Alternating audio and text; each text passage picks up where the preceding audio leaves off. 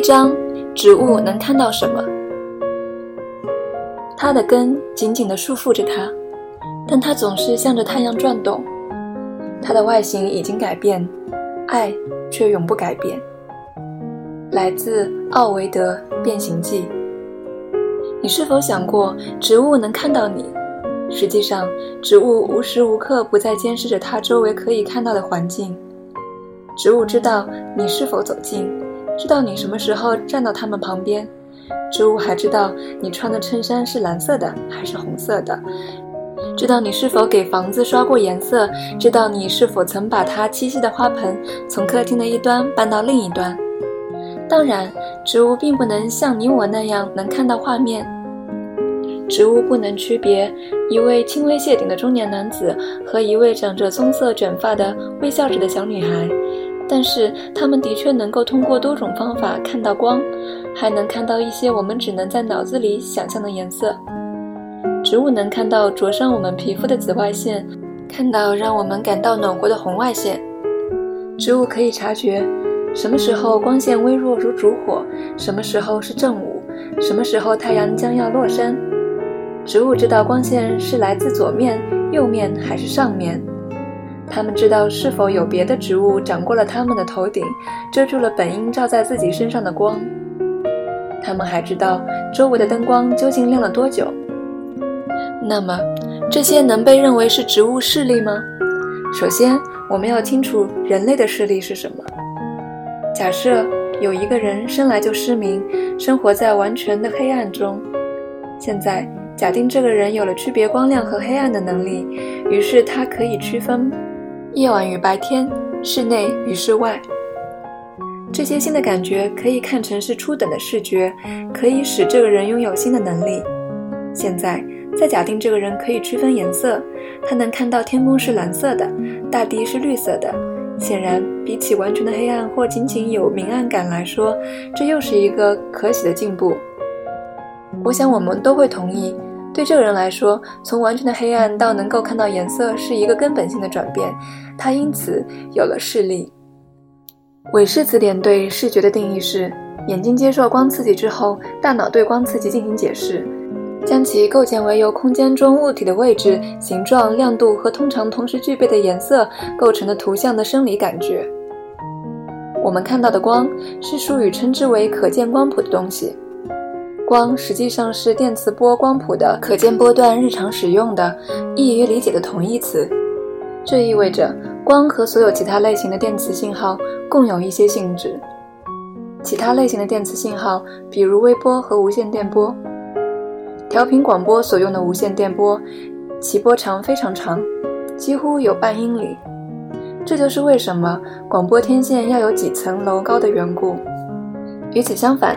X 射线的波长却极其短，是无线电波的一万亿分之一，所以它能够这样轻而易举地穿透人体。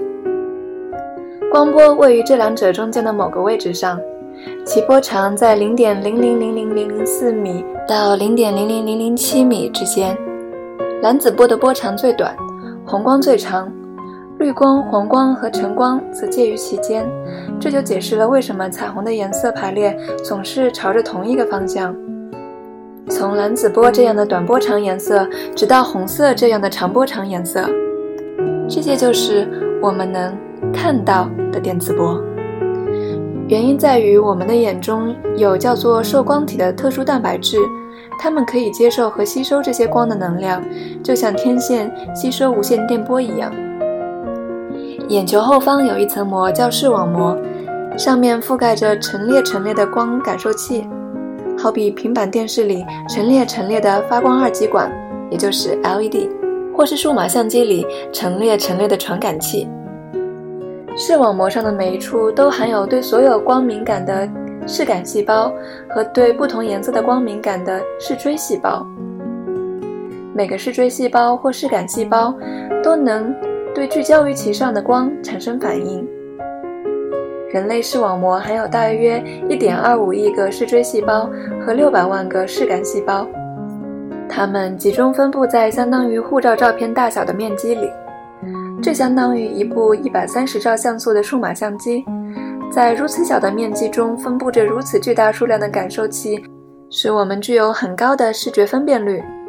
作为比较，分辨率最高的户外 LED 显示屏每平方米只有大约一万个 LED，普通的数码相机也只有大约八百万像素的分辨率。视感细胞对光更为敏感，可以使我们在夜间和低光照条件下视物，但看不到颜色。而因为不同的视锥细胞分别对红、绿、蓝三种光敏感，它们可以使我们在亮光下看到各种颜色。这两种不同的光感受器主要区别在于所含的特殊化学物质不同。视感细胞中含有视紫红质，视锥细胞中则含有光视蛋白。这些化学物质都具有特殊的分子结构，使其能够吸收不同波长的光。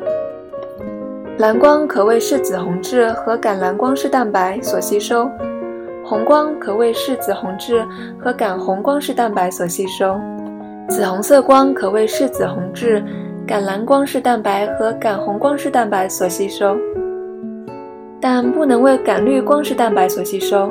其余类推。一旦视感细胞或视锥细胞吸收了光，它就向大脑发送信号。大脑再把来自上亿光感受器的信号处理成单一连贯的画面，这一过程包含很多阶段，任意阶段发生问题都可以引发视觉缺陷。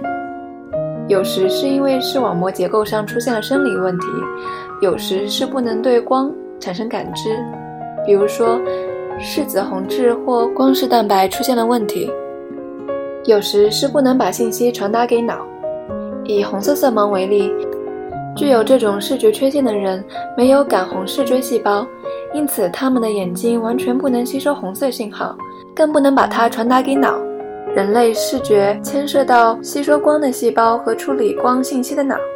脑在处理完信息之后，我们就可以对这些信息做出反应。那么，植物又如何呢？